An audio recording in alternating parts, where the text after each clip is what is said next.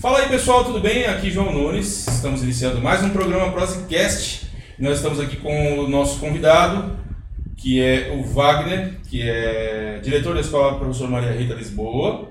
Estamos aqui com a Larissa e com o Jambo. Boa noite, gente. Boa noite, turma. Certo? E é... vamos falar dos nossos patrocinadores. A gente tem que começar falando dos patrocinadores, não tem como escapar disso. Padrinhos, João. Os nossos padrinhos, desculpa Larissa, padrinho.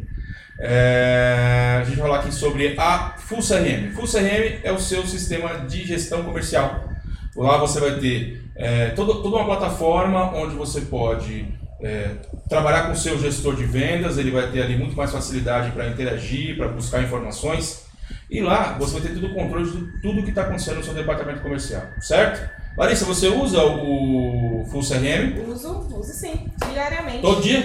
Todo dia. É isso aí. Então, é isso aí. Aproveita, transforma o seu vendedor num mestre nas vendas e alivia a carga do seu gerente, trazendo mais, mais números para os seus negócios. Beleza?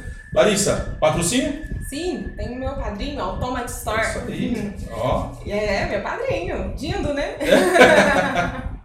Automat Store, é, estamos há mais de 10 anos fazendo vendas pela internet. Então você, de pequena, média ou grande empresa que precisa automatizar o seu negócio, vem para a Automat Store www.automatstore.com.br ou o 0800 0800 580 2343. Tem servidor lá, Larissa? Tem servidor, Parcela no boleto? parcela no boleto, no cartão, entrega Aí rápida para todo o Brasil.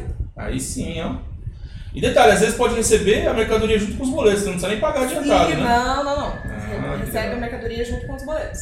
É isso aí, só ter crédito, né? E aí, Jambo, tem patrocínio, tem padrinho? Tem padrinho sim, João. Vamos lá. Padrinho nosso é a Transmineral FM. A gente queria agradecer mais uma vez quem nos apoiou desde o começo. Nós queremos explicar para vocês que a gente não está lá nos estúdios, porque lá está fazendo melhorias, vão melhorar a qualidade das câmeras e tudo mais. Logo, logo a gente está lá, né, João? Obrigado aí a Transmineral e todos os envolvidos. É isso aí, já estamos de volta lá, logo mais em breve a gente vai estar lá. E eu tô aqui hoje com o nosso convidado, que é o Wagner. Wagner é um garoto que veio da roça, estudou muito, viajou muito por essas estradas de terra para chegar até a escola por um período. É, Wagner, ele é Wagner Tadeu, diretor da Escola Maria Rita Lisboa. Ele é formado em magistério, graduado em letras, pós-graduado em psicopedagogia e ele está à frente da escola Professor Maria Rita eh, e tem um ministério na paróquia Nossa Senhora da Saúde. Casado, dois filhos. Certo, Wagner? Errei alguma coisa? Não, isso mesmo. É isso mesmo? Isso mesmo. Boa noite, João. Boa noite a vocês que estão aqui no estúdio Boa comigo. noite. Boa noite. Boa noite a todos que nos acompanham. É isso aí. Eh, Você é filho de quem? Eu sou filho do seu Francisco, conhecido como Chiquinho, e da dona Suzana, lá Tá. de Santa Quitéria. Santa Quitéria. Ah, importante. Santa Você, é- Quitéria. você é da roça de Santa Quitéria. Santa Quitéria é um bairro rural. A, a- a casa dos meus pais fica a 13 quilômetros aqui da cidade, então bem pertinho, asfalto. E lá eu nasci, fiquei até os 19 anos quando me casei. Aí então vim para a cidade. Mas minha família está lá. Meu pai, minha mãe, graças a Deus, e meus irmãos. Seus irmãos estão lá também? Tenho dois irmãos mais novos, casados também, já com filhos, ali ao redor dos meus pais. Só eu que vim para a cidade. E lá eles mexem com café? ou- Café. Café. Café, Café, e cultura. isso. Muito bom, muito Café. legal. Graças a Deus, tenho pais jovens ainda, que gozam de saúde. Minha mãe é funcionária aqui também da educação, no município, na escola João Braulio Júnior. E meu pai trabalha com café. Muito bom. É, Larissa, vamos, já, já abriu o chat? Já tem boa noite aí? Como é que tá o chat aí? Aqui, se o pessoal não tá A chegando. gente ainda não mandou boa noite, hein, turma? Ainda não. Mandar boa noite. Já tô, aí. Cadê- a nossa fã? isso. Cadê a sua fã? Nossa fã, acho que ela tá preparada para as 8 horas, 7 e meia e pegou Aqui, ó, já chegou o primeiro boa noite. Diego Estevam. Boa noite, Diego. Ô, Diego. Ô, Diegão, beleza? Como é que tá o som aí, Diego? Tá bom? Tá chegando bem? Tá tudo certo? É, vai dando feedback aí pra gente. É, vamos fazer o seguinte: o, o chat já começou, já tem. Mãe de dois. Mãe de dois tá dando boa noite aí? Boa noite. Boa noite, Adriana. Matos, boa noite. Aê, a Adriana Matos já chegou, ó. Chegou. Ah, Sua fã. Mãe de dois, minha fã também. é, o seu fã chegou também. O meu? Aham, Já chegou? já. Aí sim. Gente, o Neto também tá mandando boa noite. Boa noite, gente. Tamo junto. É, ô Wagner, me diga uma coisa. Quando você. Quando você. Você falou que você vinha da roça. Como é que era essa história? Eu tenho ainda uma dúvida, né? De, de como é que as coisas acontecem para estudar. É, morar, na, morar na roça e estudar na cidade. Como, como é que isso acontece? No seu tempo e como é que acontece hoje, né? Você tem uma, um gabarito todo para dizer como é que a coisa funciona hoje nesse aspecto. Sim. Como é que é isso hoje? Eu fui a segunda, eu fui, eu pertenci à segunda turma de alunos da zona rural, na verdade ali de Santa Quitéria e do bairro de São João, que estudavam na cidade. Então Tá. havia apenas uma Kombi, uma perua que trazia. Nós éramos um total de seis alunos. Hoje você vê ônibus transitando por todos os bairros de Lambari, mas naquela época não. Então, antes de vir para a cidade, eu estudei na Escola Municipal Barão do Rio Branco, em Santa Quitéria, é, naquela, naquela realidade que nós conhecemos como multisseriação. Então havia um único professor, uma única professora para várias turmas. Então eu estudava o pré, a primeira e a segunda série numa sala só. E eu sou originário dessa multisseriação. Então hoje a gente tem muitos debates da educação sobre o número de alunos em sala, né? É, o quantidade, tan- tantos debates de educação hoje, mas parece que nós esquecemos que, assim como eu, muitos hoje bem-sucedidos, em, não só na área da educação, mas em tantas outras áreas, são frutos da multisseriação. Então eu me lembro que na minha sala era pré, primeira e segunda série.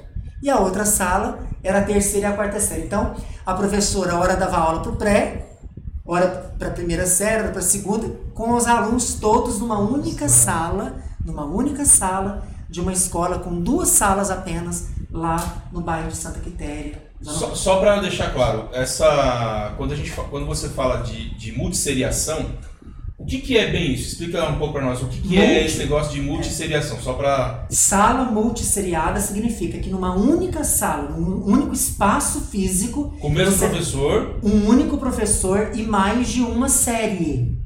Então, como eu disse, lá em Santa Quitéria, quando eu estudava, uma professora trabalhava numa sala com pré, a primeira e a segunda série, e na outra sala, a outra professora trabalhava com a terceira e a quarta série.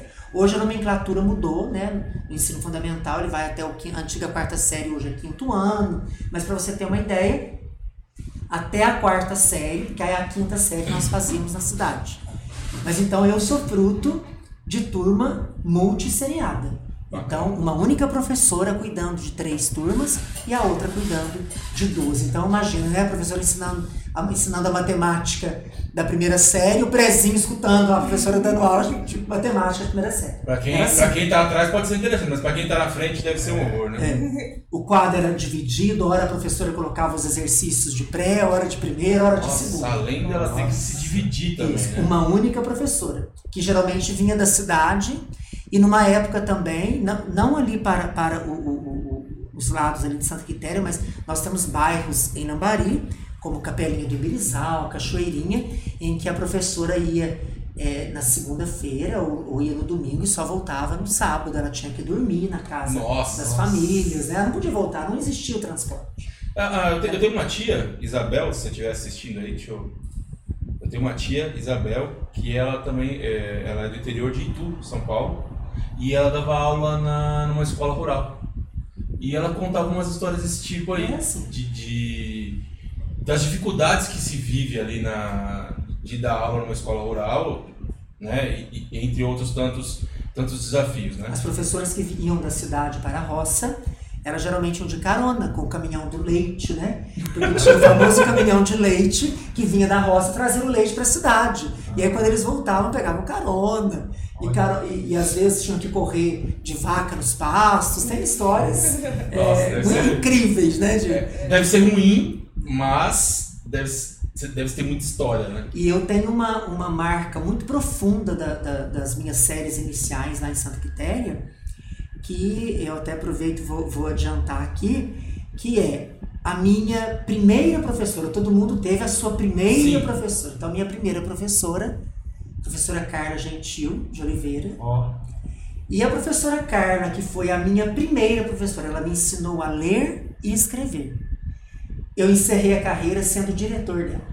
Nossa, Ela isso é foi legal, a minha vice-diretora. Então, assim que ela se aposentou, ela se aposentou minha vice-diretora. Então, nós temos esse elo de extremos, né? Então, no, no início da minha vida escolar, a professora Carla estava presente, me alfabetizando, me ensinando a ler e escrever. A minha primeira substituição menino lá na. lá em Santa Quitéria. Nossa senhora. Na época com seis anos, para sete anos, né?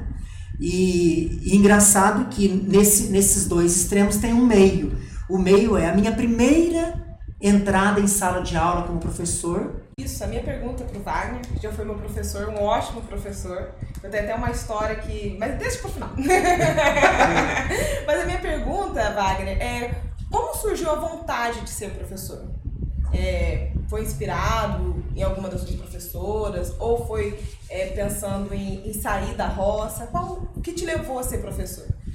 Então, eu tenho assim verdadeira admiração é, pelas minhas raízes. Eu sou da roça, eu digo isso porque eu Tá. eu me criei lá, minha família está lá. Por conta da minha vida profissional e, e outras coisas, eu vim para a cidade. Mas eu nunca realmente me adaptei ao, ao trabalho rural. Aham. Paguei muito café, é, espantei muito passarinho de arrozal, plantei feijão, capinei feijão, mas nunca é, é, me identifiquei com esse trabalho, né, junto com com o meu pai. E eu tive excelentes professoras e eu tenho lembranças maravilhosas da minha época de, de, de escola rural. Então eu, eu acredito, eu, eu associo a isso. E, e sempre me encantei pelo, pelo profissional educador.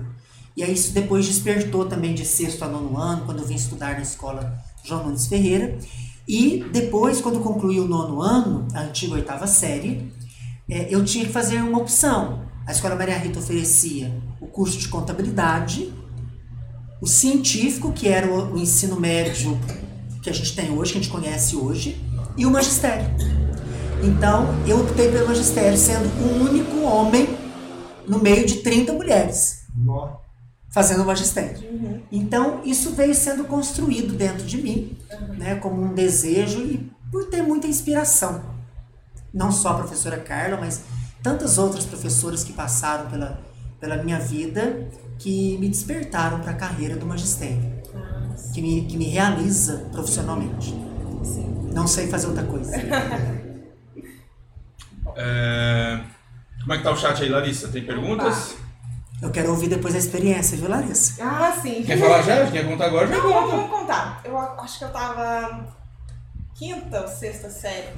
Que assim, o Wagner, ele sempre foi muito teatral, né? A gente- Como é que é isso, Tia? É, vou te explicar o porquê. Então vamos lá. Ele aplicou uma prova, eu, eu acho que era prova de verbos, uma coisa assim. E eu, assim, eu sempre fui dedicada, deverzinho certinho, estudava, beleza. Ele chegou já botando terror sobre as notas, que as notas tinham sido horríveis naquela sala. Eu acho que ele ficou uma, uma aula para distribuir as notas. E falando que ia faz- entregar as provas em ordem é, decrescente. Por nota. Gente, Jesus! ah, tá bom, né? Tava tranquila, eu sabia, né? Mas falava um nome, não era o meu. Falava o outro, não era o meu. Decrescente, então ele começou falando as notas maiores- melhores. É, Meu Deus do céu! Gente, eu falei, gente, mas não é possível. Não é a mesma prova que eu fiz. Não pode ser. E eu comecei a ficar nervosa, ficar nervosa, ficar nervosa. Eu falei, gente, mas eu nunca, eu nunca zerei nenhuma prova, né? E o Wagner falando, né? Todo falando sobre as notas que foram péssimas, que não sei o que, que tinha que estudar. Eu falei, ai meu Deus, vai chegar na minha hora. Vou levar um zero. Ele deixou a minha prova pro final, que eu fui a única da sala que tinha tirado a nota, a maior nota, que eu tinha. Nossa senhora! Coração! Eu não sabia se eu chorava, se eu ficava aliviada. Aí eu fiquei toda feliz. E as meninas, ah, parabéns, né? Minhas amigas na época era, era Milena, Kraus, a Daiane, a Daiane, filha da Ivonete, a Daiane Miranda, a Rainara também, Rainara Baixo. E eu fiquei numa aquela euforia, né? Porque, eh, querendo ou não, aquilo motiva a gente também, Sem né? dúvida. porque ele deixou pro final e, e falou sobre a minha dedicação e me colocou como exemplo. Eu falei, gente, eu cheguei em casa feliz da vida, mostrando a minha prova pra todo mundo. Mas primeiro eu passei um aperto. Um perrengue. É, um perrengue. Você lembra disso? Lembro. A Larissa tocou num- num- numa palavra-chave. É, ah, o professor Wagner é teatral. Numa época de tecnologia, eu sempre digo isso aos meus professores. Você citou a Rainara, a Rainara hoje é professora de biologia É. comigo lá na Hum. escola, então é fruto do trabalho da gente. Sua turma era uma turma excelente também, tem que dizer isso aqui, né? É, hoje o aluno ele tem muita facilidade de entrar na internet e aprender verbo. Eu entrando na sala. em, em assimilar o conteúdo. Sim, ele consegue sem o professor. Então, eu sempre digo aos professores que a nossa diferença está na parte humana que você leva para a sala de aula e que nenhuma máquina dá. Sim. não sei se você é da época das batalhas de verbo, que eu levava vocês Sim. para o pátio, fazíamos batalha, e tinha bexiga, e tinha, Tinha competição. Nossa, tinha- doido. eu tinha projetos. Era um também com a passa-repassa da escola é, Margarita. É, uma, tumultuava a escola inteira, mas. Você era o Celso Portioli? Ah, Mas os alunos respeitavam, né? Era, era, Sim, era ali, né? sim. Tinha que sair em fila, né, Larissa? Mas é a primeira coisa que falam quando fala de você. Que tinha que respeitar senão o bicho pegava. É, é. Com respeito mesmo. E eu sempre eu vejo isso hoje no- em palavras como a da Larissa, em tantos outros que se encontram comigo na minha época de, de sala de aula, né? Que é. E, e repito isso. Nós precisamos fazer a diferença nesse contato com o aluno. Ele tem que se encantar pelo conteúdo que eu leciono a partir do meu encantamento. Se eu não sou encantado com a língua portuguesa, com a literatura, dificilmente eu conseguirei fazer o aluno se encantar. Sim. Você pode não gostar de português, você pode não seguir carreira na área da educação para fazer letras, não me importa isso. Me importa que alguma marca pessoal eu deixe em você. Se não da minha pessoa, porque é claro que o professor ele tem que manter sempre também uma distância para com o aluno, eu sempre digo isso. O aluno não é o meu amiguinho, o meu coleguinha de fim de semana, ele é o meu aluno. Mas ele tem que olhar para mim, além de do respeito, de olhar para mim como uma referência. E eu acho que isso a gente tem obrigação de fazer. Muito Com, importante. com certeza, porque, pelo menos na minha geração, não, não sei da do Jambo, mas eu acho que todos os alunos têm pelo menos uma história para contar do, do professor Wagner que marcou. E assim, e, e, a, e a gente, a gente respeita a história como professor, né? E, assim, as aulas eram magníficas. Eu acho que sua, da Carla, a Marcinha também, são professores que. O professor Gilberto também, são professores que, que marcaram mesmo a nossa, a nossa passagem na, na, escola, na, na escola. Que bom. Muito bom. Tem alguma história, Jam? E aí, já ia falar pra você.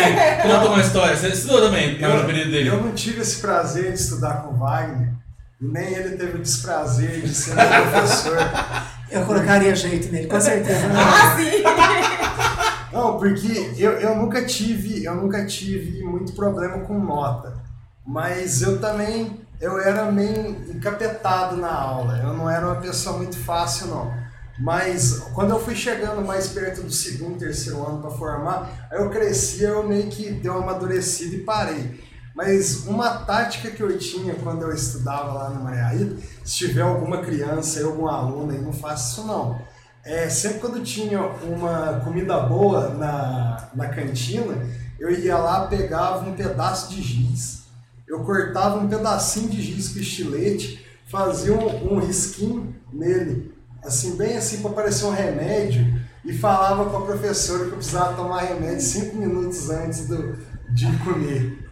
Aí eu comecei a deixar. Olha isso. poder, pra poder pegar a. Olha Eu isso. saía cinco minutos mais cedo, eu tava lá na fila, hora que os amigos meus chegavam, tudo lá atrás, eu lá na Eu tava lá frente, na frente. só fazendo assim pra eles. Mas é, a minha pergunta, Wagner, é mais ou menos baseada nisso. É, você dá aula para crianças, adolescentes, a flor da pele. É, você, qual que é o seu método de, para dar uma acalmada nelas e o- você tem alguma história engraçada, alguma história que aconteceu que você teve que intervir com algum aluno por causa que ele estava fazendo muita bagunça? É, a gente sempre tem histórias nesse sentido, porque a questão de, da disciplina na escola é sempre um desafio. Apesar de que eu acho que numa cidade como a nossa, pelo fato da gente se conhecer, conhecer grande parte das famílias, o respeito é muito, é muito grande. Né? Eu já passei, por exemplo, no início da minha gestão, é, eu, eu assumi a direção da escola no dia 4 de abril de 2012. Logo em seguida, eu já consegui um, um recurso para reformar o banheiro dos meninos, que estava caótico. E colocamos luminária espelhada e ficou lindo o banheiro. Dois dias depois, estouraram uma bombinha no banheiro que explodiu a luminária, estragou, danificou a porta e tudo mais. Aí veio até perícia de Três Corações e tudo mais. No fim, num prazo de uma semana, eu e a professora Carla, que, ela, que era minha vice-diretora de manhã, nós descobrimos os três alunos. Claro que nós cumprimos todo Não era o João, claro que não, né? Não, ele já tinha saído. formado. Já tinha saído. E cumprimos todo o protocolo do regimento escolar. né? O regimento é o documento que norteia a parte pedagógica administrativa da escola. E depois que nós cumprimos aquilo tudo, o meu passo foi chamar esses alunos e conversar. E eu vejo, como você falou, a Escola Maria Rita é a escola de ensino médio. Então são adolescentes e jovens. Temos adultos também à noite, né? Eu Ah, tenho que ganhar. noite, não. Eu tenho, tenho ensino regular à noite, uma turma de primeiro, uma de segundo, uma de terceiro, e tenho educação de jovens e adultos. Eu tenho EJA. Ah, entendi. Eu tive ano passado uma senhora de mais de 70 anos se formando Perfeito. como criança. Bacana. Né? Fantástico, hein? E assim, a minha, a minha postura com eles é um diálogo. Mostro o que é a lei, o que é a regra, mostro que eu tenho que fazê-la cumprir, né, chamando polícia, porque é dano ao patrimônio. A escola não me pertence, ela pertence à comunidade. Eu sou o gestor dela, então eu tenho que fazer cumprir as regras que são colocadas para ela. E na base do diálogo, da conversa, tentar conscientizar esses meninos, que chegam muitas vezes sem referência. E eu não digo aqui que essa falta de referência também está na família, pelo contrário. Eu, eu enxergo, porque eu, eu sou pai também, eu tenho um filho que vai fazer 17 anos, né? Então, é, é, era, era muito comum a gente ouvir no passado que o problema dos, dos alunos estava na família. Ah, porque o pai não faz isso, o pai. Hoje eu não enxergo assim mais. Hoje existe todo um contexto em torno do aluno que é maior até mesmo que a família. E muitos pais têm perdido realmente essa, essa, essa, essa linha e não têm é, é, é, conseguido chegar até o filho porque perdeu ao longo do tempo esse, domínio. E isso se reflete na escola, porque a escola é o lugar da convivência deles. Então, de manhã eu tenho lá 400 alunos, então é o palco que eles têm para manifestar tudo aquilo que está dentro deles, seja de bom, seja de ruim. Extravasar, né? É, Botar mas eu digo ali. vocês que é um desafio que a gente supera pelo diálogo. Não é fácil, mas faz parte daquilo que eu escolhi para mim. Né? Meu, é, é, uma vez, é, conversando isso em casa, meu pai diz uma coisa que é muito interessante. Né? Às vezes minha mãe me liga, quatro e pouco da tarde, vai, vamos jantar? Porque em casa janta quatro e pouco da tarde. É, Aí meus irmãos brincam comigo e tudo. Eu falei assim, pois é, né? Os meus irmãos já foram pra roça cedinho, já se banharam de orvalho, sol quente do meio-dia e tudo mais. Eles estão sujeitos a um animal venenoso no pé de café, a tantas coisas. A minha luta é outra, a minha cabeça é, é é- é manter o diálogo com a comunidade, não só o aluno, mas meu servidor, o professor, o pai. Então são coisas totalmente diferentes, né? Eu vejo quatro e meia da tarde, meu pai e meus irmãos já estão lá tranquilos, descansando a cabeça. Eu ainda estou na minha luta, né? Então são realidades que eu escolhi para mim, mas que eu não vejo outro caminho senão pelo diálogo. Esse tipo de coisa escola sempre existiu. Hoje existe em proporção muito menor esse tipo de, de coisa. Existe uma proporção muito pequena, mas existe. Escola continua sendo escola. é, né? O que muda é quem tá lá dentro e em que momento eles estão. O momento em que cada um está. Entendi. Ahn, me diga uma coisa.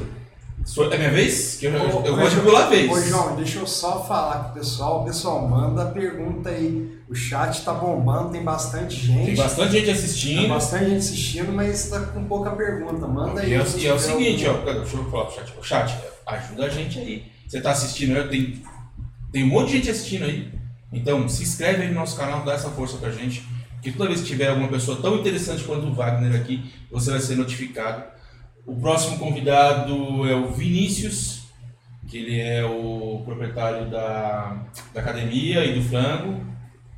Ah, né? Aí logo depois vai ter o Léo Pugliese. Léo Pugliese vai estar aqui, o youtuber. Então você vai ter notificado isso aí. Então se inscreve, clica na sinetinha ali, aceita a notificação lá de receber as, as notificações e deixa um comentário aí nas, referente ao nosso vídeo. Faça perguntas ao nosso convidado, né, que ele está aqui pronto para responder.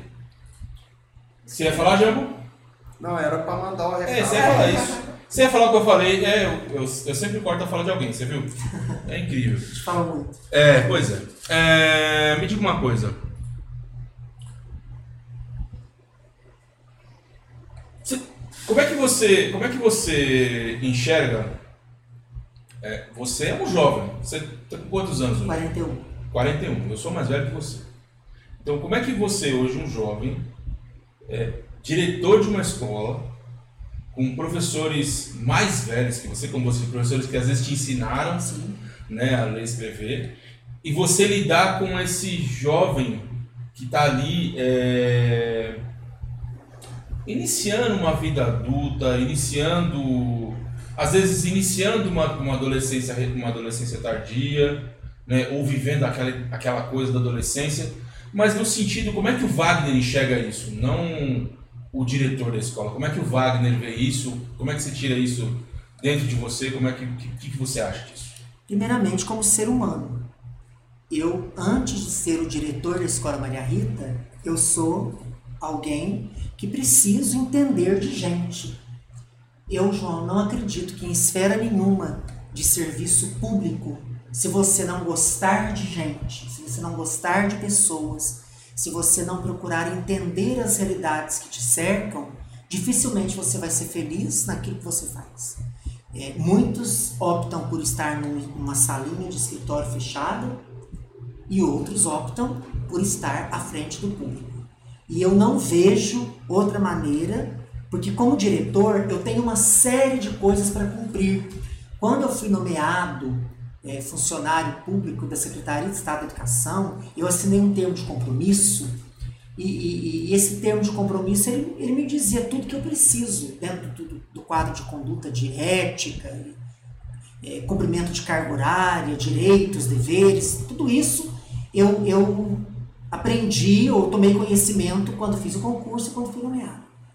Mas ser professor São 20 foi, me, foi a, a experiência que eu fui tendo, mas antes disso foi o gostar de estar com gente.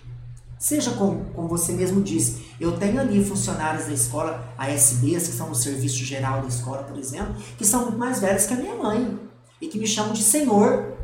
Eu tenho uma especialista, dona. Márcia, aproveito para mandar um abraço para todos da Escola Maria Rita que estejam nos acompanhando. Abraço, dona Márcia. Dona Márcia Borim é uma senhora já aposentada da rede municipal de São José dos Campos e é especialista minha ali, ela me chama de senhor. Então, uma hierarquia, eu, eu vejo nisso alguém que soube mexer com pessoas sabe se situar. E, ao mesmo tempo, ela consegue chegar aos nossos meninos de primeiro ano do ensino médio, que chegam, às vezes, assustadinhos, Maria Rita, vindos do João Nunes, vindos do, vindos do João de Almeida, né? Então, a diferença para mim está, está nisso. Antes de me enxergar como diretor, porque isso eu sou obrigado a cumprir, eu, te- eu tenho que saber ser diretor de escola. Eu tenho que saber ser ser humano. E a paternidade me ajuda muito nisso também. Né? Não estou dizendo que quem não seja pai e mãe e que esteja à frente de, de pessoas não, não, não saiba lidar. Mas eu considero que para mim ser pai me ajuda a entender muito. Eu tenho um filho que vai fazer Entender 17. muita coisa, não só sobre entender sobre a vida, entender como que um Isso. pai, você consegue entender como é que um pai recebe uma notícia de que um aluno não está indo bem na escola, que o filho dele não está indo bem na escola. Sim, com certeza. Então, eu acho que o exercício, um dos exercícios de um professor é ser pai. Com Você tem que ser pai, bicho, porque se você não souber ser pai, se você não for pai, você não consegue trazer é, o cuidado na hora de levar um problema para o pai. João, e Ou na hora de, de você. Eu vivo isso. Na hora de você é, conversar com aquele pai, na hora de você explicar o que está acontecendo, de você se colocar no lugar dele. Porque o pai ele está preocupado com o filho. Entendeu? Então, esse- essa preocupação tem que haver. E há falhas, quando a gente fala em comunidade escolar, a falha não está só na família, a falha também está na escola. Nós também erramos muito. Sim. Porque muitas vezes nós não sabemos lidar com uma situação que é inesperada para nós. Então, por isso, manter esse diálogo. Eu sempre digo em reunião de pais: aqui o nosso objetivo é um só. é o sucesso do meu filho, porque eu sou pai, e é o sucesso do meu aluno, porque o sucesso dele é o meu. Hoje eu vejo a Larissa aí é, já formada há quanto tempo falando de experiência de escola, eu fico feliz. Porque alguma coisa a escola fez na vida dela. Como fez na vida de cada um de nós. Não tem como você passar pela escola em branco. Existem marcas. Eu sempre digo aos professores: o que eu peço a Deus é me conceder saúde, se Ele me conceder longevidade para aposentar diante de uma situação tão difícil que a gente tem de previdência agora, tem vontade de bengala, chegando nesse escola de bengala, tudo bem? Se ele me der essa oportunidade, eu quero chegar lá olhando para trás e vendo que eu muito mais colaborei do que não colaborei. Muito mais deixei marcas positivas do que negativas. Tá. É isso que eu gostaria. E de que ao longo da história, assim como eu olho atrás de mim e vejo Dona Ângela, vejo Dona Heloísa, vejo Dona Terezinha, vejo Dona Teia, vejo professor Clóvis, fizeram a história da escola até eu chegar. Eu sempre digo aos professores: vamos chegar ao fim da nossa carreira, como diz o apóstolo São Paulo, completando a nossa corrida. O que é completar a corrida? É deixando uma marca na história positiva. Porque Ó. competência, eu, eu sempre digo aos meus funcionários da escola, aos meus servidores, eu não duvido da competência de ninguém que está à frente de um cargo. Ah, o professor de artes, professor de biologia, professora de história, competente para isso. Está ali porque tem que estar. Agora, enquanto ser humanos, nós temos que fazer uma diferença, porque, como eu disse anteriormente, o meu aluno pode aprender muita coisa de língua portuguesa sem que eu esteja na sala de aula, mas comigo ele aprende mais e melhor. Por quê? Porque tem um ser humano por detrás daquele professor. Eu não sou o melhor professor, de- eu- eu tenho consciência de que eu não sou o melhor professor de português, mas eu tenho consciência de que eu quero ser o melhor. A Escola Maria Rita disse isso em reunião semana passada com os meus professores. A Escola Maria Rita, ela tem que ser, para nós que trabalhamos lá e para aqueles que estão estudando lá, a melhor escola de ensino médio do mundo. Por quê? Porque nós estamos lá. Ela pode não ser a melhor, mas eu tenho que dizer que ela é a melhor, porque eu estou lá. Eu, eu, a minha, a minha E tudo aquilo que você foca, você amplia, né? Então se você foca em ser o melhor, pelo menos melhor do que você já começou, você vai ser. Você disse pra mim, vai, va- toca um violão aí pra nós agora. Você, você que infelizmente eu não toco violão. Eu canto, mas não toco. Então eu não posso eh, avançar para, para campos que eu não, não me realizo ali ou que eu não colaboro. Então escola eu vejo desse jeito. O, o- profissionalismo está associado ao ser humano que eu sou, à marca que eu deixo. Você pode eh, eh, eh, ter aprendido o verbo, não, não eh, pelo fato de eu ter ensinado o verbo, porque eu tenho que ensinar, mas pelo fato, pela maneira como eu cheguei até você, com aquela matéria que é tão chata, que é tão cansativa.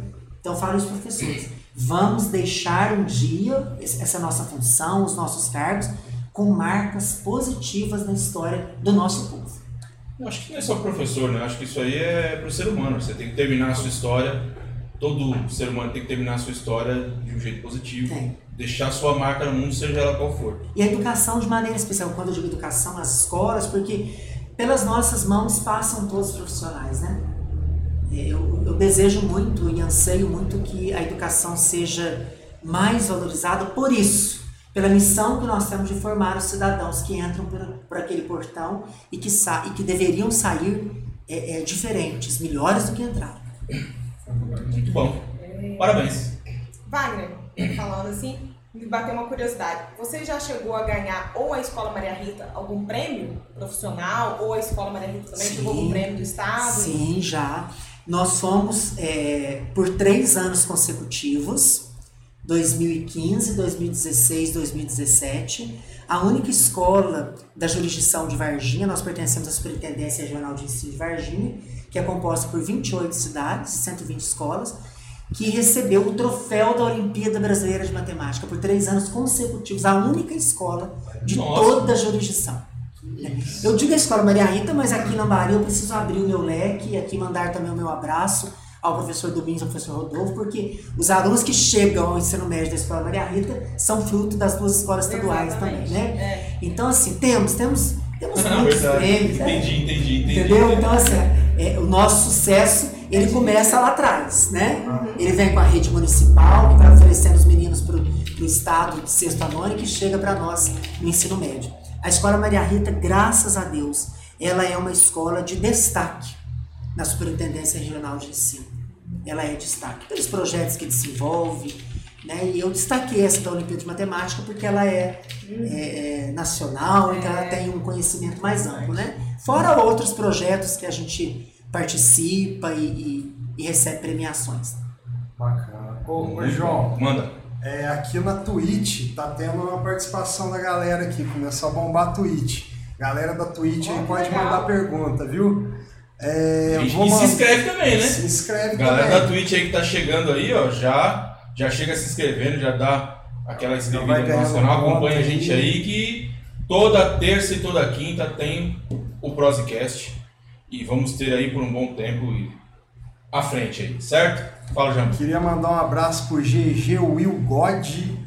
Aí ele tá perguntando se é verdade que o, o Wagner era bravo na época. Esse Will God aqui a gente não dá pra saber o nome, porque manda o nome aí, Will God. Ah, porque na Twitch a gente vai trazer, a gente vai trazer aqui gamers, né, hoje. Então eles usam esse mundo paralelo e obscuro da Twitch. Brincadeira. O mundo da Twitch. E lá eles usam apelidos, entendeu? Então é difícil saber quem é, né? Inclusive o sobrenome do Vini aqui eu não vou falar não, mas Não, não valeu, fala. viu Vini? É, diretor Wagner, qual aluno te deu mais trabalho durante sua carreira? Vai pensando aí. O Will God tem a moto ali nos dois, Heffer, lá boa noite, onde está o Lucas à toa? O Lucas daqui a pouco, acabando essa entrevista, ele vai estar Daqui aqui. a pouco, daqui a pouco. Aguarda um pouquinho aí, Heffer. Daqui a pouco. Ele acabou de mandar mensagem no WhatsApp que ele foi para outro, outro endereço. Já tá Ah, é? vindo já. Ai, tá chegando. Já tá chegando já. Tá, tá- ó, o pessoal aqui tá chegando aos pouquinhos e daqui a pouco eu mando um salve. Vamos chegando, vamos chegando. Salve pra todo mundo tá na Twitch aí. Aqui Manda. também já tem, já tem perguntas. Então aqui. vai, manda aí, Larissa. Vamos, vamos voltar aqui, porque ficou uns boa noite para trás. É... Henrique, Minecraft, tá mandando boa noite pra Fala, gente. Henricão, beleza? Boa noite, Henrique.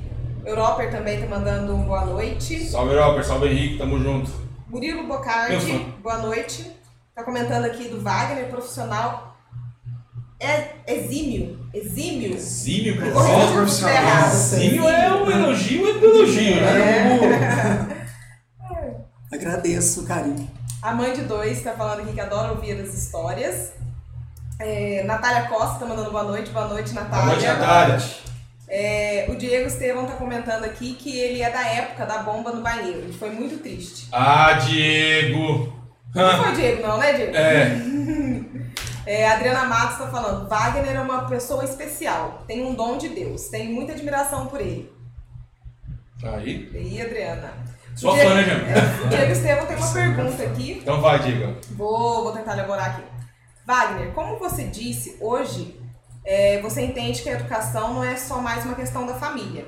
Quais são seus meios e táticas para se moldar e viver nessa realidade? Educação é questão pública? Sempre foi. Né? A educação é uma- é uma responsabilidade conjunta de todos, da sociedade como um todo. Né? É, por muito tempo se, se olhou para a educação como uma responsabilidade é, é, puramente da escola que está vinculada ao governo, seja municipal, estadual ou federal. Né? É, muitas famílias entenderam que a educação era colocar um filho dentro de um prédio escolar, dali ele ia sair moldado, e hoje nós não podemos mais do que nunca perceber isso, por quê? Digo muito aos professores, também aos pais em reunião. Os meios que cercam os nossos filhos hoje, eles são múltiplos, às vezes nem nós conhecemos. E essas influências, elas têm efeitos imensos. Então, é o diálogo, é a conversa, é trazer o meu filho para perto de mim. É eu ser o melhor amigo dele, mas amigo não no sentido de que eu vou, ó meu amigo, comente tudo comigo. Não, pai é pai. Né? Eu, eu como cristão, eu, eu não posso é, é, arrancar nenhuma página da Sagrada Escritura. Então eu vou dizer que se necessário for, eu te educo o filho na vara. Já disse isso em reunião de, de modo. Ainda Isso é uma- água, desculpa. Isso é uma expressão bíblica, né? O pai educa. Minha mãe educava a gente olhando. Então imagina se chegasse aquele beliscão. Uh, Eu fui educado indo pra missa, missa na roça, era uma vez por mês. E o meu avô tinha uma venda. Tinha tudo na venda do vô, pai do meu pai. E a gente tinha que, antes, antes de sairmos de casa, já fazer a nossa opção do que, do que a gente ia querer na venda. ou era pipoca, ou era o caçulinho, o guaraná. Não podia escolher, né? na venda do vô tinha tudo. E tinha o nosso querido saudoso, muitos talvez adultos que estejam nos acompanhando podem se lembrar dele, seu Zé Macaco, que vendia picolé. E ele ia de ônibus, ficava na porta da igreja, igreja de roça, picolé você só via no dia de missa. Então, se a gente tinha optado por alguma coisa na venda do, do vô, não podia pedir o picolé. Então nós éramos disciplinados. Isso não me fez uma- um menino frustrado, não, não fiquei doente, não fiquei. Não, eu fui Não, não ficou educado. se batendo no chão. E hoje o que nós enfrentamos parece que é assim: uma é, é, é, a família coloca nas costas da escola é, situações que são da própria família. A escola muito facilmente diz: isso é problema do pai. A sociedade não, não intervém também, os, os poderes públicos também pouco fazem. E no final esse menino está sozinho, ele está perdido, sabe? Então eu não vejo outra forma a não ser o diálogo, tendo como único bem o bem daquela criança, daquele adolescente. Ele precisa de referência. Ele precisa de referência de pai e de mãe. Responsável, vamos dizer assim, porque hoje nós temos várias constituições de família. Quando eu digo pai, eu estou abrangendo o avô que cuida, a madrinha que cuida, o tio, né? Nós temos muito disso hoje, né? Eu tenho lá matrícula de aluno que é avó, mora com a avó aqui, os pais moram em São Paulo, moram no Rio de Janeiro. Então, quando eu falo pai, eu estou abrangendo todo esse leque, todo esse leque de responsável. A gente precisa se unir. Porque a juventude se perde porque nós queremos, olha, a minha parte é essa, a parte da família é aquela, a parte do governo é aquela, e no final nós estamos com partes isoladas e estamos perdendo. E no fundo a criança tá solta ali no meio de todo mundo ali. Está Perdidona. Está. E aí nós. Não é saudosismo, eu não vivo de saudosismo. Eu vivo de lembranças daquilo que me, me, me fizeram ser o que eu sou hoje, numa criação de roça, privado de tantas coisas. Nós tomávamos refrigerante no domingo. Refrigerante era domingo. Comento muito, falo isso muito com os meus filhos. Hoje não tem diferença. Dificilmente. Ah, tá. Domingo daí é uma comida melhor. Mas nem sempre. Às vezes, a gente de semana dá vontade de fazer um frango assado com macarronada e a gente faz. Eu, com 41 anos de idade, não vivia isso. E eu procuro dizer isso para os filhos por quê? Eu também não. Para eles verem que o que eles têm hoje é muito mais do que eu tive. E o que eu tive é muito mais do que os meus pais tiveram. Me- Quando eu casei, eu casei tendo casa para morar, dizendo casa minha. O meu pai morou quatro anos com a sogra e o sogro. Então, hoje, os bens materiais estão muito, muito facilitados para eles, mas nós estamos perdendo o diálogo, é, é, esse- esse- Convivência. essa convivência que está sendo comprada por esse materialismo. E, e- eu acho estranho o seguinte, eles. Eu, eu, tenho um filho de 12 anos. É, e ele acha que eu tô sendo chato com ele. Ele acha que eu tô sendo intransigente, que eu não tô dando opção de escolha, é, sai batendo o pé, né, Larissa? sai marchando, que a Larissa viu hoje ele sai marchando aqui. É assim. Então, é- é- não é isso. Acho que ele está assistindo aí. Não é isso, não, filho. É que tudo que é demais estraga, entendeu? E hoje, tudo, todos os recursos que vocês têm hoje é muito diante do que nós tínhamos, entendeu? Eu, eu fui criado numa cidade grande, mas eu tinha poucos recursos também. Tinha lá uma, uma regra: refrigerante só de final de semana. Na minha casa, essa regra existe: refrigerante só de final de semana.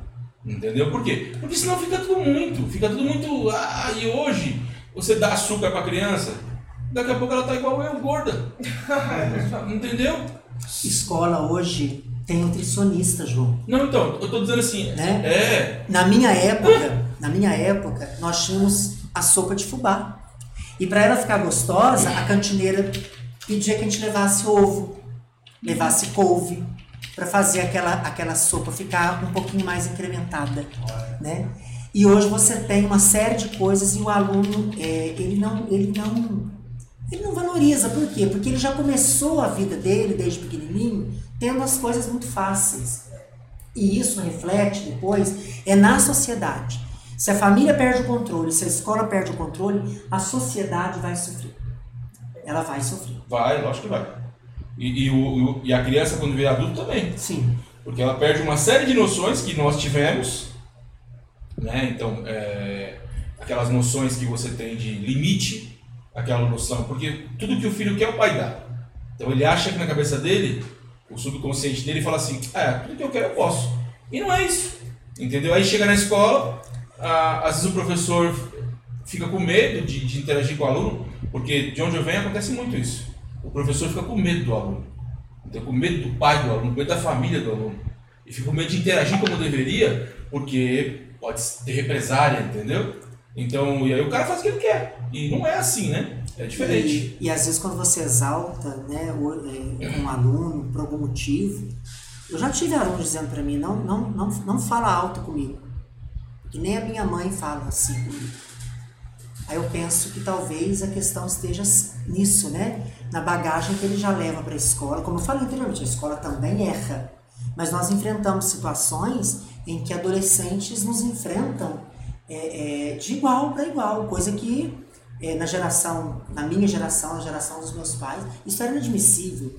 Não podia chegar a reclamação de, de, escola em casa, porque em casa você ia sofrer a penalidade Sim, maior. Ia sofrer a consequência ali, escola, né? escola é sagrado, né?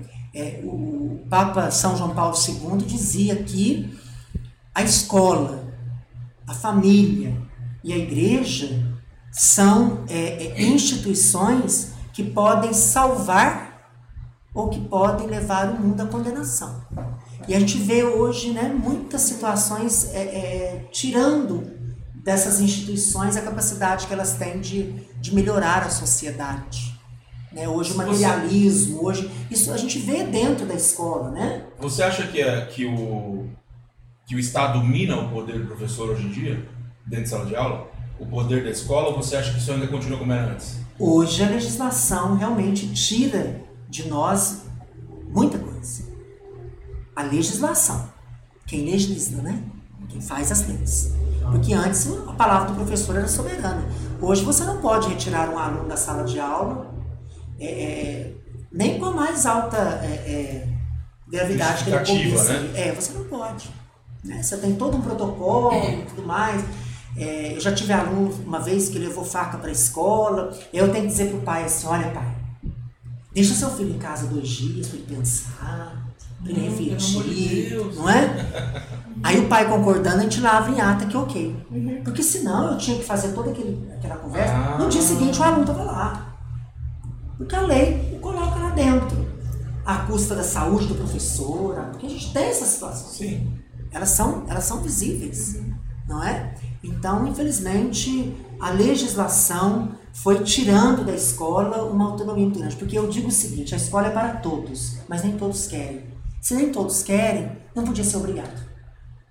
Eu tenho mais dois irmãos, o Jucimar e o Francisco, mais novos que eu. O Jucimar estudou até o nono ano só e o Francisco fez o terceiro ano. Não estudaram mais. Estão lá, realizados pessoalmente, com a família, com filhos maravilhosos. Não, não seguiram o estudo. E o que a gente tem hoje da lei forçando o aluno a estar na escola, estar na escola sem querer, gera uma quantidade de situações muito difíceis. Entendi. Entendi. Oh, oh, Eu, a gente está com um tempo curto já. Tá. A gente está com um tempo curto, já são 8h21. E eu queria falar. O que, que você ia perguntar? Vamos lá. Não, eu ia perguntar sobre a escola, né? Se tem é, alguma data já prevista para voltar. É, é exatamente nisso que eu queria entrar. Eu queria entrar nisso aí. Então, Agradeço a pergunta. É, então o que acontece? A gente, a gente tem que falar da, da volta às aulas, a gente tem que falar. Mas eu queria, antes de falar da volta às aulas, eu queria te perguntar uma coisa. Como é que está sendo reforma, aula, pandemia, nesse momento para vocês lá na escola? Uma luta. Né? Resumidamente. Uma luta, porque a escola Maria Rita, ela já há alguns anos passa por uma reforma que é geral, geral mesmo. Nós tivemos, não tínhamos na, na planilha inicial, mas por, por necessidade tivemos que refazer toda a planilha com demolição. E nós temos um problema seríssimo ali, a escola está localizada sobre os lençóis de água mineral, então Exato. toda a estrutura de fundação ela é diferenciada, não é? Então é projeto, é, é- é- depende do estado, de engenharia, então isso é muito complicado. E Lambari não tem um espaço 100% adequado que sirva de escola para eu levar parte da escola. Então eu tenho Tá. cinco salas de aula funcionando no prédio da igreja presbiteriana, em salas adaptadas. Então imagina, cinco salas estão lá, na hora do recreio vão para o prédio da escola merendar, vão para a educação física lá. Então, um desafio. O professor dá a primeira aula na sede da escola, a segunda ele vai para a igreja, a terceira ele volta para a escola. Então, e mantendo É um desafio. e estamos mantendo o nosso alto índice pedagógico, como eu citei a vocês. É no meio desse caos que nós estamos recebendo premiações. Quanto tempo já de reforma? Olha, desde a construção da quadra, já são oito anos, que eu entrei e iniciei o projeto para a construção da quadra, que é a Não, assim tinha. não, assim, desde, é, desde quando começou a reforma da, da, Da escola, escola, mesmo. da escola. Da área onde os alunos estão ali. Quanto tempo já? Aí nós já estamos aí há, há quatro anos. Bastante tempo. É. Mas é, é, é- é estrutura mesmo de demolição, levantar tudo e, e tudo mais, né? Então o desafio é muito grande, mas nós estamos até hoje, graças a Deus, sem nenhum incidente, mantendo a qualidade pedagógica da escola. E eu digo isso porque eu tinha a oportunidade de mandar o meu filho estudar em outra escola e não quis porque eu sou o primeiro a acreditar na escola em que eu trabalho. É o que eu falei. Boa. Eu sou o primeiro. A escola Maria Rita é a melhor, porque eu estou lá. O que, que seu filho achou disso? De ter que estudar onde o pai Quando é ele saiu, é, quando ele saiu do João Braulio e foi pro sexto ano, ele tinha opção, né, de ir pro João Nunes Ferreira, João de Almeida. Pai, eu não quero ir pra sua escola. Eu falei, que isso? Claro que vai. Não, os meninos vão brincar com a minha cara, você é filho do diretor e não vai ser legal. Eu falei, vai ser legal sim. Mas ele é um ótimo aluno, é, mas não queria não. Né, de represália e tudo mais, né? Mas em relação a esses desafios, nós vamos entrar daqui a pouco na última etapa da obra, se Deus quiser, né, que é o lado direito, ali a parte administrativa, secretaria, direção e mais três salas de aula. E toda a fachada da escola que nós queremos deixar maravilhosa, porque a comunidade merece. Eu sempre digo aos professores que é, a beleza física, ela retrata o que está dentro. Se eu sou feliz ali dentro, eu quero retratar a beleza que está dentro de mim. Eu sou muito exigente nesse sentido. Sim. Sofro muito com isso. Porque eu poderia ser um pouco menos exigente, mas isso me custa até muito da saúde. Né? Mas é um desafio que eu assumi e é uma parte que eu posso dizer que eu colaboro com a política pública de Lambari, como diretor dessa escola de ensino médio. Eu tenho 770 alunos.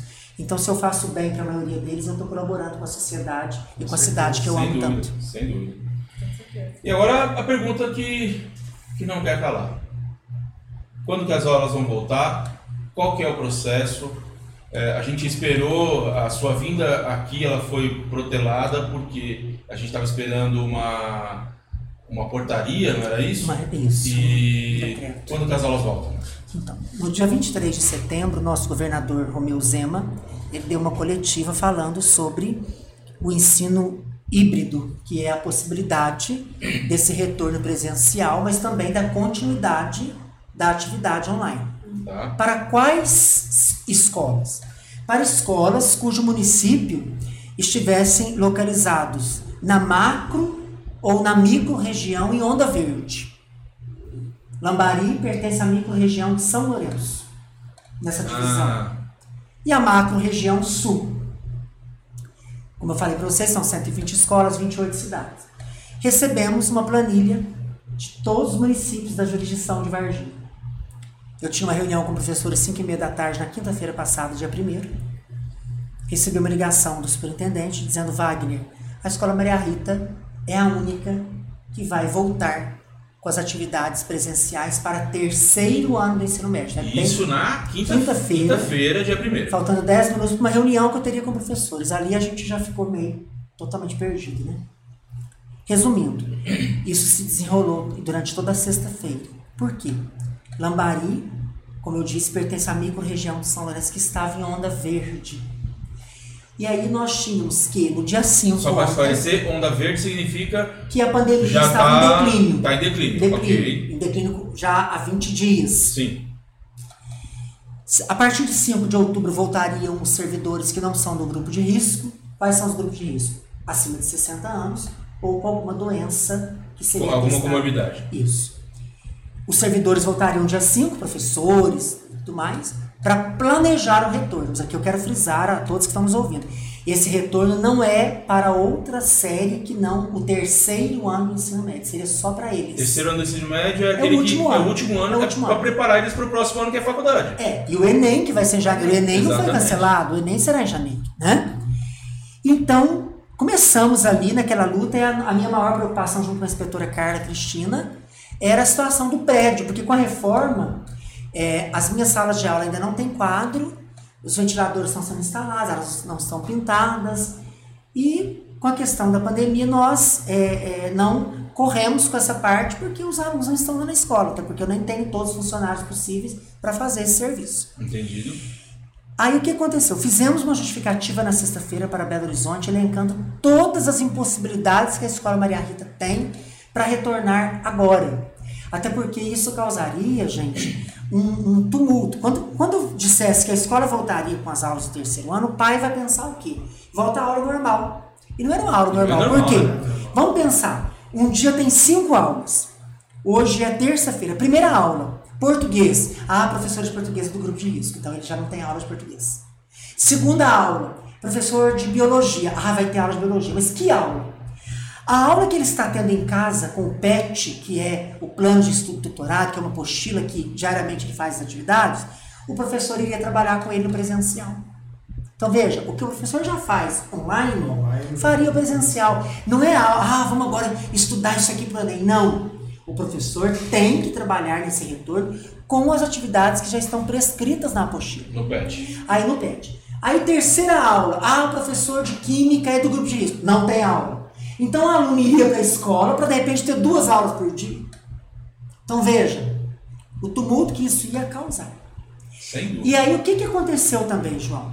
É, assim que as prefeituras ouviram essa fala do governador, o que, que elas disseram? Porque nós, apesar de sermos escola estadual, nós estamos sob é, é, decreto municipal quanto a essa, a essa possibilidade de retorno ou não, porque os meus alunos dependem do transporte escolar. Ah, e, o- e também, oferece e, também, e também tem outra coisa, né? O presidente assinou uma, alguma, algum documento em abril, se eu não me engano, onde ele passa o poder de tudo que acontece dentro da prefeitura ao prefeito relacionado à pandemia. Sim, Né? mesmo a Então, minha tem essa escola sendo uma escola estadual. Exatamente. E aí o que aconteceu com várias prefeituras? Os prefeitos começaram a decretar que nos seus municípios, mesmo se a cidade entrar em onda verde, mesmo se a micro ou a macro região entrarem na onda verde, aquele município, até 31 de dezembro, não retorna.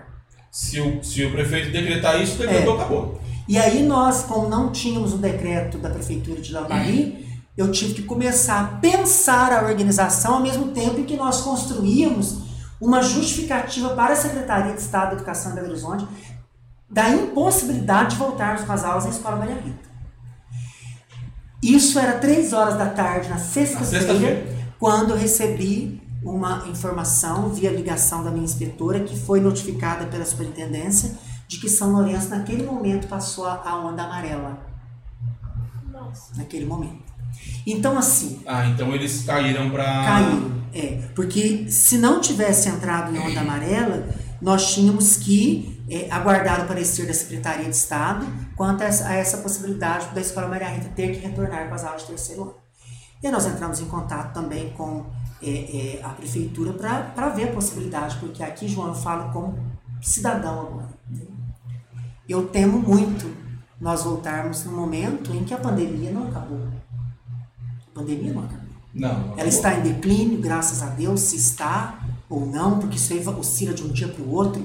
Mas o que, que eu faria com esses alunos dentro de uma escola é, é, sem o devido preparo? E os meus servidores, que não são um grupo de risco, mas que podem ser atingidos por ela. Sim. E aí? Então nós nos preocupamos demais, porque, é, em primeiro lugar, é a vida. E eu digo a vocês, nós não paramos de trabalhar. Nós não paramos. Ah, vamos voltar a trabalhar. Não, voltar a trabalhar é quem parou de trabalhar. Nós não paramos. Nós estamos a cada dia inovando, buscando recursos. De 770 alunos que eu tenho, 110 não têm acesso à internet.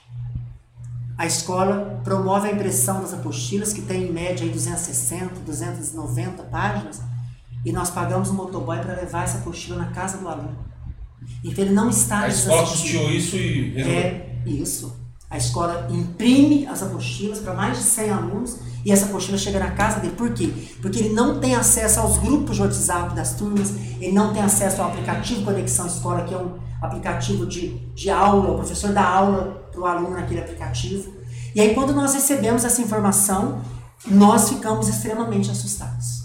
Porque nós estávamos na iminência de voltar com o aluno dia 19 de outubro. Dia 5 voltaríamos com os funcionários, dia 19 com os alunos. Nesse regime híbrido, hora presencial, hora é, online, né? Com professores que iam ficar totalmente online, com professores que estariam dando aula no terceiro ano presencial, voltando para casa para dar aula no primeiro e no segundo online. O que, pedagogicamente falando, eu não vejo É fruto. É péssimo. E eu falo para você, se a gente não colocar a vida e a segurança dos nossos alunos e funcionários em primeiro lugar, dizer que nós voltamos porque estamos em declínio em relação à questão da pandemia é muito sério assumir essa responsabilidade. Né? Agora nós temos um decreto da prefeitura que eh, suspende até 31 de outubro, porque eh, haverá uma consulta pública e aqui eu, sinceramente, agora como, como diretor de escola que sou responsável por 770 alunos, eu espero muito que nós eh, tenhamos eh, a mesma consciência que outras prefeituras tiveram de colocar em primeiro lugar a segurança e a vida. Porque a hora que um aluno, que um servidor eh, eh, sofrer a- a- alguma questão dentro das nossas escolas, eu não posso ir para minha casa achando que eu não tenho responsabilidade nenhuma. Eu tenho sim. Eu sou gestor de um espaço. Né? Então eu acho assim, é, é de suma importância nós é, defendermos a vida em primeiro lugar. Entendi. É, Resumindo então, não volta às Não, aulas, continua enquanto como não. está. Qual é a próxima data que vão rever isso? Olha, agora é, tudo depende dessa oscilação Da- da onda, né? Se, ela- ela- se a gente cai em onda verde de novo, nós voltamos a discutir. É pelo menos mais Mas 30 se a dias nesse, nesse ritmo. não, né, até 31 de, de outubro nós temos esse amparo do decreto da prefeitura. Tá? Mas o que os professores da Escola Maria Rita, que estavam na iminência de voltar, estão solicitando do Poder Público Municipal é que esse decreto abranja o 31 de dezembro e ainda mais, como muitos, muitas prefeituras fizeram, que ele se ele avance se necessário for, dependendo da situação da pandemia. Porque nós já temos uma realidade agora recente, que é a resolução 4422, que eh, alterou o nosso calendário. Nós vamos ter aula até o final de janeiro. Então nós não teremos férias em janeiro na rede estadual. As férias acontecerão em fevereiro. Então, pelo menos até 31 de janeiro, nós gostaríamos de ter um amparo desse decreto. Porque aí o que que acontece, João? Se há o decreto municipal, ainda que a cidade entre em onda verde, não voltam às aulas. Entendi. Tá? Entendi. E qual que é o impacto disso para os alunos para as próximas séries? O impacto negativo, ele já existe desde o momento em que o aluno não está em contato direto com o professor. Direto que eu digo ali fisicamente. Nada substitui o que eu disse no início. O aluno pode aprender o conteúdo da minha aula sem mim, mas comigo ele aprende diferente, ele Ah. aprende mais e melhor. Então, eu tenho dois filhos estudando diariamente na casa.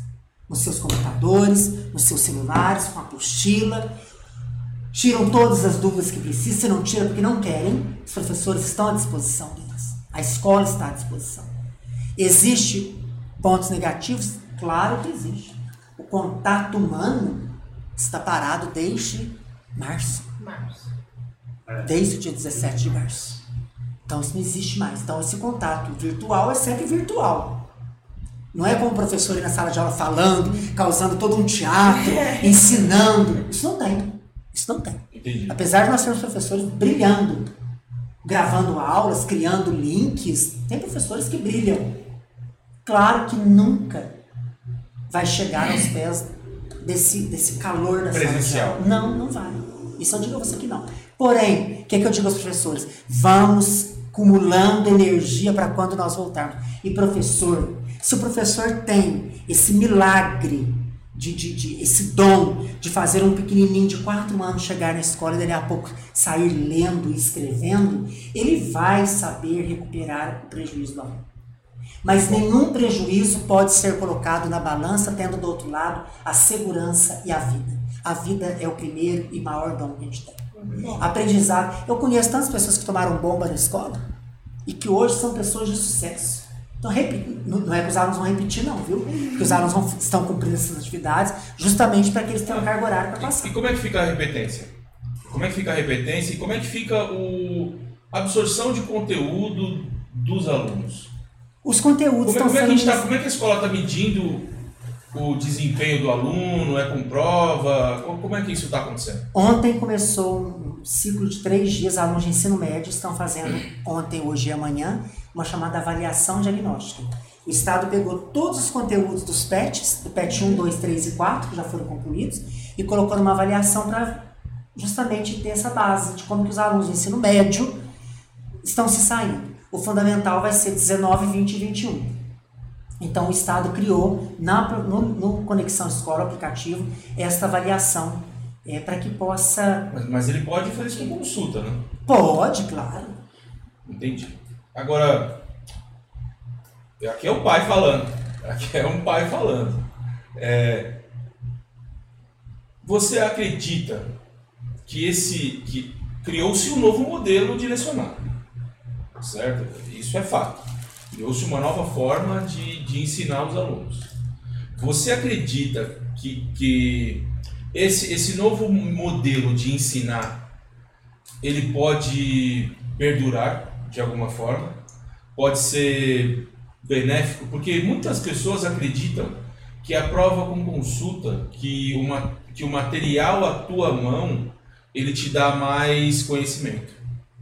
Ele te força a, absorver o conhecimento empírico, entendeu? Como que você acha que isso, que é esse momento que a gente está vivendo, do PET, com o PET, etc., é, pode romper uma, uma barreira de aprendizado e mudar a forma com que a escola aplica o aprendizado dos alunos? É, ou até mesmo acabar diminuindo a quantidade de escolas, é, é, porque não vai precisar ter presença na escola, um exemplo, se por acaso esse modelo pegar e falar, olha, esse modelo se mostrou muito mais funcional do que o modelo antigo, né? Isso, a prova vai dizer isso, né? A avaliação vai dizer isso. É, você, e não só a avaliação, né?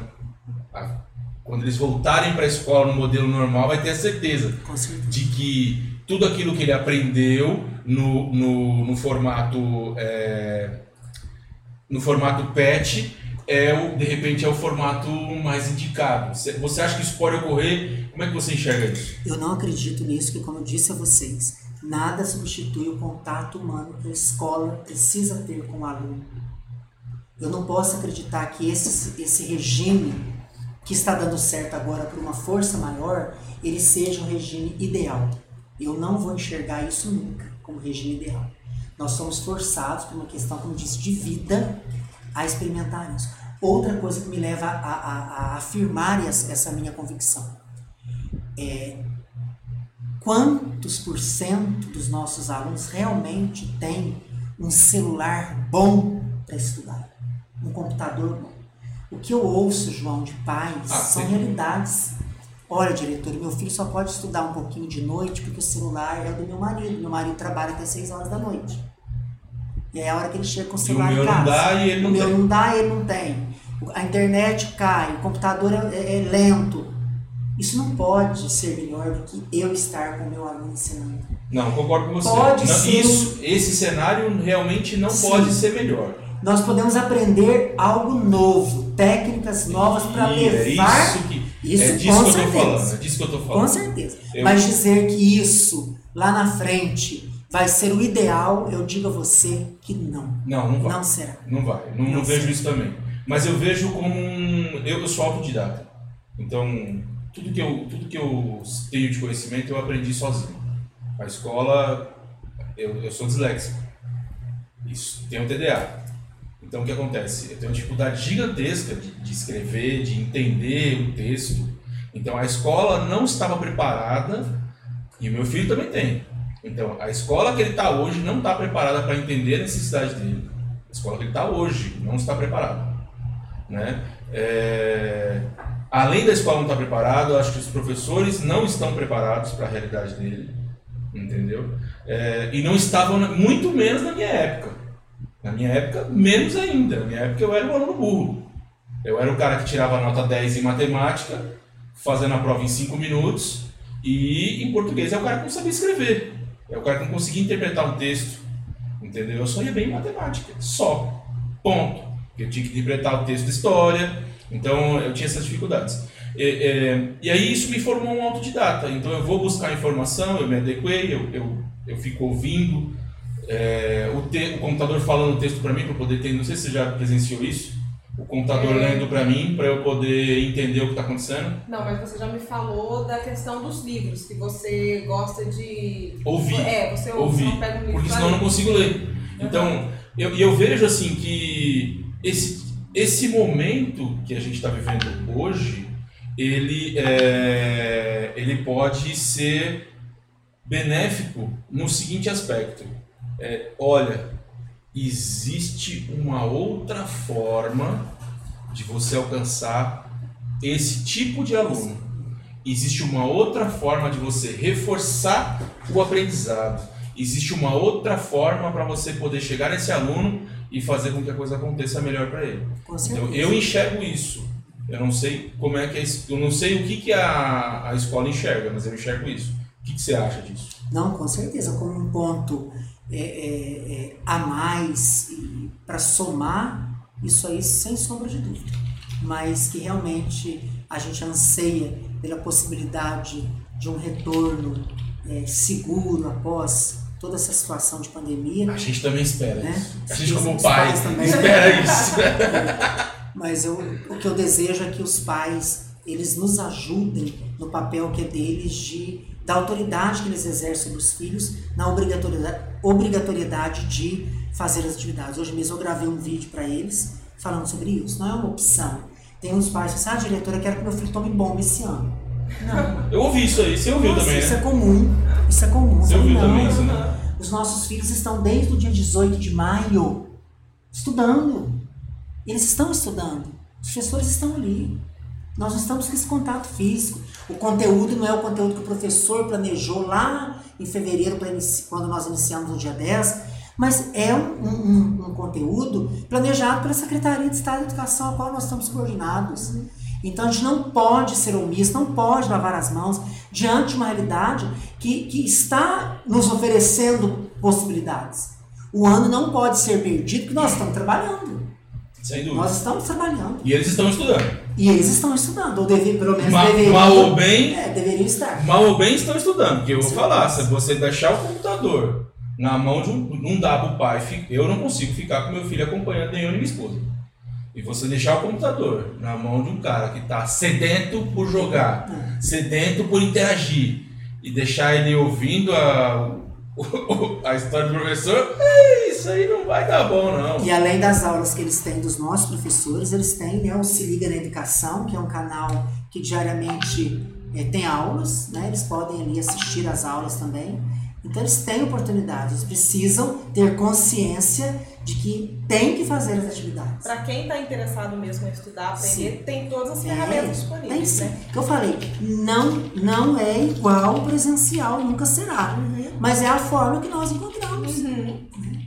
Para não ficar para trás também. Agora, o maior prejuízo tem um aluno que não tem acesso à internet. Por isso que eu falo que o maior desafio é esse. É. A nossa sociedade não está preparada. Eu não tenho 100% de alunos com um celular maravilhoso para ter aula. Uhum. Então, isso o governo tem que entender que nós não somos uma sociedade digitalizada totalmente, não. Será que não era hora do governo, do governo investir um pouco mais e dar um computador para cada aluno, como é no Japão? Com certeza. Quem sabe a pandemia veio trazer essa reflexão. Uhum. Para aquilo que você pontuou muito bem aqui. Para que depois esse tipo de situação aconteça, é, mesmo com retorno presencial. Você vê, o professor ele trabalha quatro horas em casa. Ele ganha por quatro horas em casa. Se destinar uma hora para atender aluno, ali, ó, eu vou entrar no, na- na- no, no- aplicativo da escola, vou tirar uma dúvida, tô fazendo dever. Ah, o professor ele trabalha, ele trabalha 8 horas, mas 4 horas lecionando Não, são em aula. 24 horas semanais um cargo de um professor. É, são 24 horas 16 semanais, são... São 16 horas aula, 16 aulas Presencial. dentro de sala, 4 horas dentro da escola, sendo duas horas de reunião semanal com o diretor e supervisor e duas horas que ele fica com atividades dele, planejando, corrigindo prova, e quatro horas que ele tem em casa. Todos os dias. Ou 4 horas Semana. um. Por Ah, semana. semanal. 24 horas semanais. Boa. As 8 horas diárias são do diretor, que são 40 horas semanais. Muito bom. Acaba virando 60, 70. Aí, aí eu começo a entender umas coisas que eu vi já na minha vida. É... Pro pessoal que tá assistindo, tem, tem uma galera louca no chat esperando os outros convidados do dia. Então, pessoal, eles já estão aqui e já já ele- eles vão estar aqui com a gente aqui no nosso estúdio. Segura aí, que faltam os últimos assuntos aqui com, com o Wagner, que traz assunto interessante para vocês também. Então, vamos ficar atentos. É, o Wagner, vocês querem fazer alguma pergunta diferente do conteúdo? Porque a gente vai ter que encerrar daqui a pouco. Não, não. Acho que ele esclareceu todas as. Só um chat que ficou, uma mensagem que ficou pra trás. Ô Wagner, me diga uma coisa. Música que define o Wagner. Não deu pra gente falar da do seu ministério na igreja. É por isso que nós vamos fazer outra com você, Tá ótimo. porque a gente tem muita coisa pra falar, você tem muita coisa pra contar.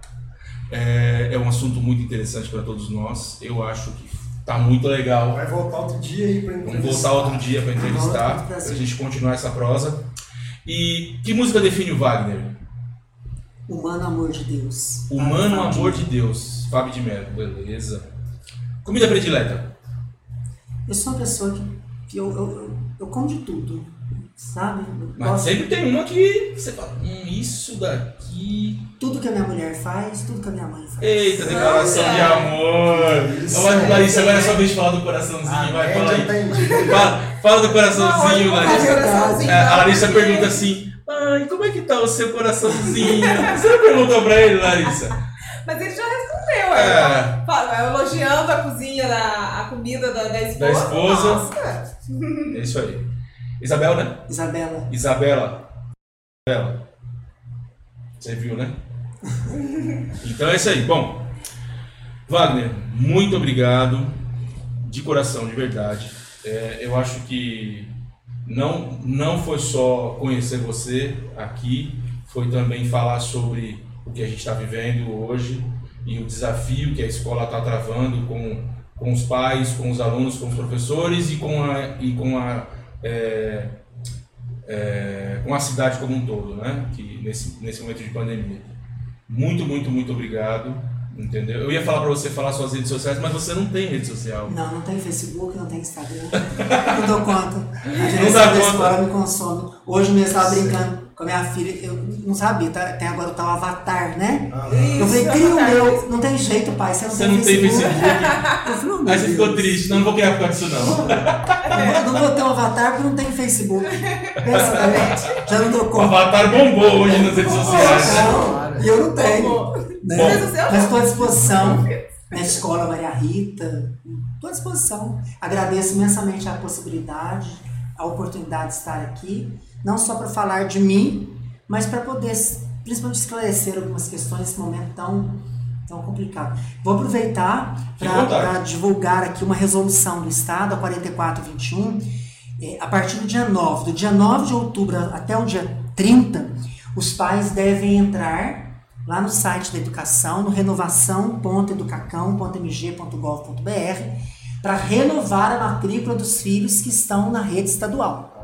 Bacana. Então, os porque gente- até o ano passado, os alunos que estudam conosco levavam para casa um bilhetinho, senhor Hum. pai, o senhor renova a matrícula para o ano que vem, vinha um xizinho sim. Como nós não estamos no presencial, o pai vai entrar lá no site da educação, SEE, Qual que é o site? é Sabe que é o site? SEEMG, né, educacão.mg.gov.br.